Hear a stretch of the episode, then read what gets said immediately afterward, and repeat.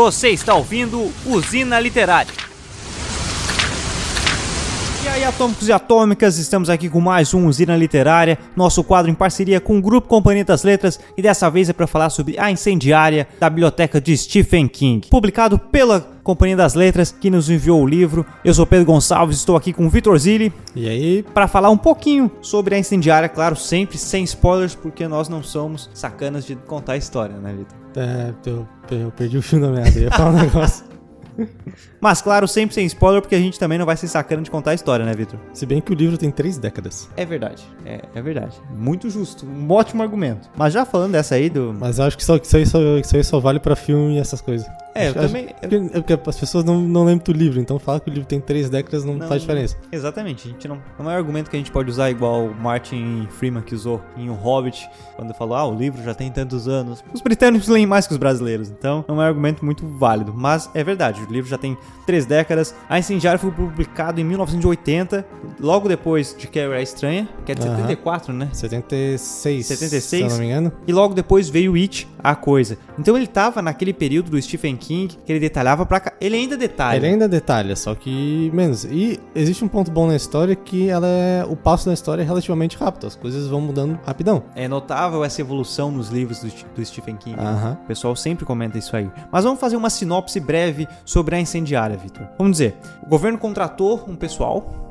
Sim, tem, um- existe uma agência do governo, que é. Eu não sei se fica melhor eu dar o nome ou não, porque. Pode não, é- é- esses- detalhes pode dar o nome. Não, sim, é porque o nome dela só vai aparecer mais pro meio da história, mas eu acho que não faz diferença. Tá? Não. O nome da, dessa agência é Oficina, e al- alguns anos antes do início da, história, ela faz um experimento com pessoas. As pessoas não sabem do experimento, elas acham que elas vão fazer um teste de droga aleatório por 200 conto. Então, porra, fazer um, um, um testezinho de Galera tá com 200 conto na precisando. mão pro pessoal universitário, universitários precisam de dinheiro. E só que anos depois eles descobrem que algumas pessoas desse, desse experimento eles recebem, eles receberam poderes e alguns não. Só que conforme o governo va- va- vai tentar pegar essas pessoas e fazê-las desaparecer, porque é, é aquela época de Guerra Fria, esse clima de espionagem, é, é abuso pelos governos Sim, sim. dos dois lados e tudo mais, é sempre é mencionado muito essa desculpa de segurança nacional, esse tipo de coisa, pra justificar o que o governo faz. Apesar de não ser justificável no ponto de vista dos personagens. Claro, claro. E, E um casal que teve. que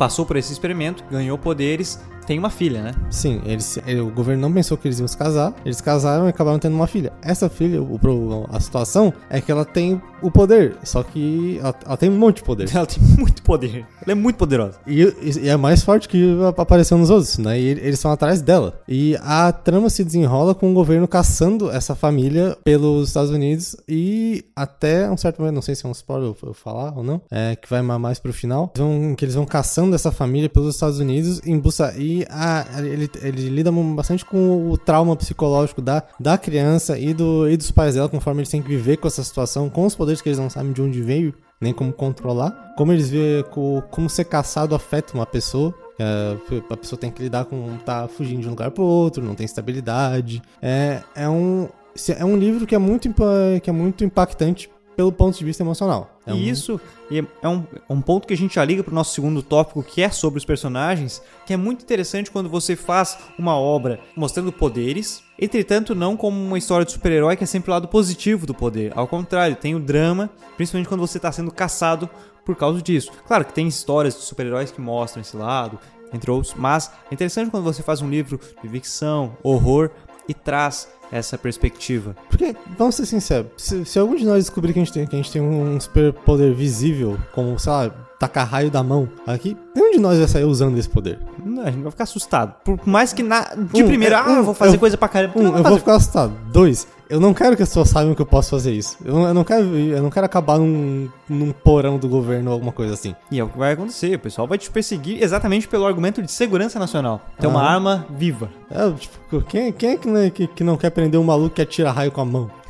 então, é um, é, um, é, um, é, é mais um trama psicológico do que uma história de terror propriamente dita. Eu acho que a, a pessoa que gosta de personagens bem, bem construídos vai se, vai se apaixonar pelo, muito rápido pelo livro. E isso é muito importante porque tem livros, como já comentei até no, no Interferências, que tem livros que focam nos seus protagonistas e acaba não ligando tanto pros coadjuvantes. Só que o coadjuvante é muito importante para você dar um é, fundamentar muito bem a história, fundamentar muito bem a trama. E esse livro ele consegue apresentar bem os personagens e mostrar quais são a importância dela no contexto, por mais que não apareça muito. Sim. É, é, muito importante é que o livro ele se foca bastante nas consequências das ações do, dos é, coadjuvantes, por assim dizer, e dos protagonistas, conforme que as ações dos, dos protagonistas usarem os poderes dele criam consequências muito reais e muito severas para a vida dos outros. Então isso é, ajuda a frisar o ponto de que não é, não é um tipo de coisa que tu só usa, que tu, que tu pode usar sem consequência. Todo mundo que tu usar os poderes em ou na frente de vai ser afetado e possivelmente de maneira muito negativa. Ah, existe uma ligação bem profunda entre a, entre a trama e os personagens que não está presente em muitas outras histórias de que, que existem superpoderes que as pessoas usam, mas não entra muito em detalhes do como isso afeta o mundo em volta deles. É um, é um mundo bem vivo, na verdade. E é um detalhe muito bacana isso, de como afeta quem vê, como afeta é, exatamente isso, quem usa, quem vê, quem é afetado. Então, poucas histórias é, abordam abordam isso, né? Bem como tu falou, é uhum. sempre o lado positivo ali da, de como é divertido ter um poder, mas quando a gente faz um drama psicológico, e isso é legal, porque tem elementos, tem pessoas com superpoder, e esse não é o que faz realmente o drama, o horror, é o governo. O, o, o horror do o horror do, do Stephen King nessa obra é o mundo em que ela se passa, não o, o poder. O poder só existe. O horror é o, é o, mundo e como o mundo reage ao poder. E é uma ferramenta narrativa muito boa. A gente já, já puxando pro próximo ponto, que era a narrativa, é uma ferramenta muito legal e não é fácil. Não é fácil de fazer quando você pega e você tem um elemento chave para fazer um horror, que é superpoder. Ex existe, existe sempre uma, uma vontade de fazer o objeto do, do livro ser o foco do livro, mas na vida não é assim. Na vida não é, não é o, o que tu fez, é como é como o que tu fez afeta a tua vida, na verdade. Exatamente. Então é muito bacana quando ele faz essa abordagem que, que não é fácil. Às vezes você tá lendo ah, interessante, ele fez esse, essa abordagem narrativa de o foco não ser nos poderes, e sim em como afeta e o horror, digamos assim, o drama, está no governo, está nas ações. Ah, bacana, ele optou por esse tipo de narrativa, mas não é fácil fazer, cara. É muito mais oportuno você pegar e botar o drama e o terror diretamente ali no, no poder, em como aquilo pode matar, entre outros. Fazer um drama fácil, entre aspas. Claro, não desvalorizando se a pessoa tomasse esse, essa abordagem narrativa. Mas é muito bom o jeito que ele escolheu de apresentar a história, né? É, é uma, é uma abordagem que, pelo menos na época, hoje em dia já existem, já existem outros exemplos, como Black Mirror, essas coisas assim, mas o mas era uma abordagem relativamente nova na época, porque as pessoas eram, eram a, a história, a, tudo se passava no, no contexto da Guerra Fria, de conspirações do governo,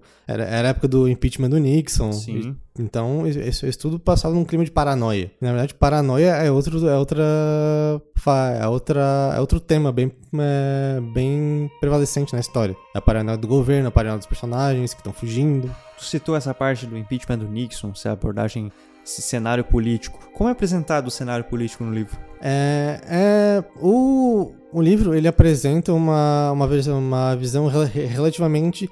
Ela é ao mesmo tempo louva o ideal democrático, como ao mesmo tempo ela critica, porque Principalmente o, ela, ela, mostra uma crítica a serviço de inteligência. É bem comum na história que as personagens justifiquem a, a segurança nacional ou até a própria. Ah, eu quero subir na, na hierarquia como um motivo ou tô só fazendo meu trabalho, como um motivo para eles poder, poderem fazer o que eles estão fazendo com essa família. O que é realmente prevalecente, porque eu, eu vou só citar uma, uma, uma frase que é usada, ah, por um personagem que tá criticando a atitude do governo, que, ah, eles querem que eu, é, o governo tá pressionando ele, ele, ele diz que, ah, eles querem que eu aja como, ele é um, ele é um veterano, ele fala, ah, o, o governo quer que eu aja como um bom alemão fazendo a. Porque ele, é, ele, é, porque ele é um veterano de guerra. Entendi. Então, é, existe uma, uma relativa crítica ao, ao autoritarianismo da, da, época do Nixon, de um governo que está cada vez mais forte para poder combater a União Soviética e esse tipo de coisa. Então, é, é pró-democracia, mas anti-governo.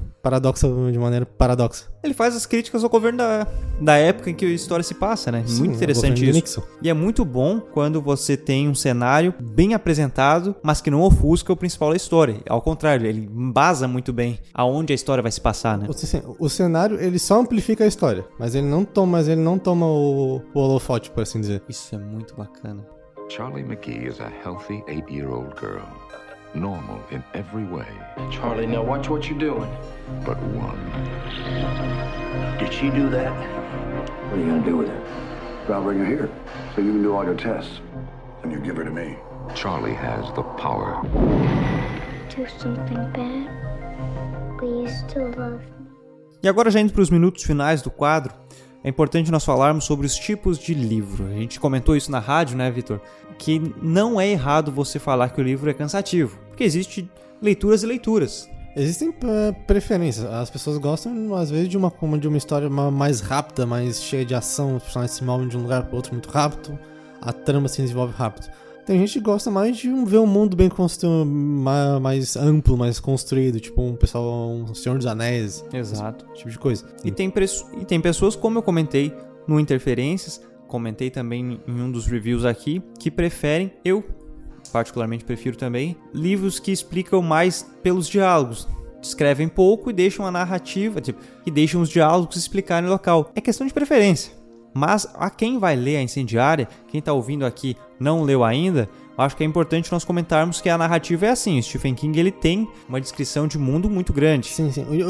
É uma coisa interessante, porque muito que tu vê no livro é apresentado pelo diálogo ou pelo monólogo interno de um personagem. Mas há as descrições de cenários, de, da impressão que os personagens, que o próprio personagem tem do cenário, tudo bem. é bem é expanso, assim, é muito grande. Então pode ser que a pessoa que não, que não se importa com esse tipo de coisa, que não acha interessante, ache um pouco maçante. Então Já ficou alerta, né? Fica um alerta. Se tu, se tu gosta de Tolkien, de é, Ger Martin, é, tu pode. Tu, tu vai se interessar e não vai ter problema. Mas se tu gosta de um Harry Potter, uma coisa mais rápida, pode ser, pode ser que nem tanto. Mas é o tipo de leitura, é o tipo de texto do Stephen King, né? Que é o considerado o rei do terror, até porque ele lançou e lança diversos livros que ficaram icônicos na literatura de horror. Assim, Pet Pet Cemetery, é, Carrie, Carrie, It, até Christine, o carro assassino.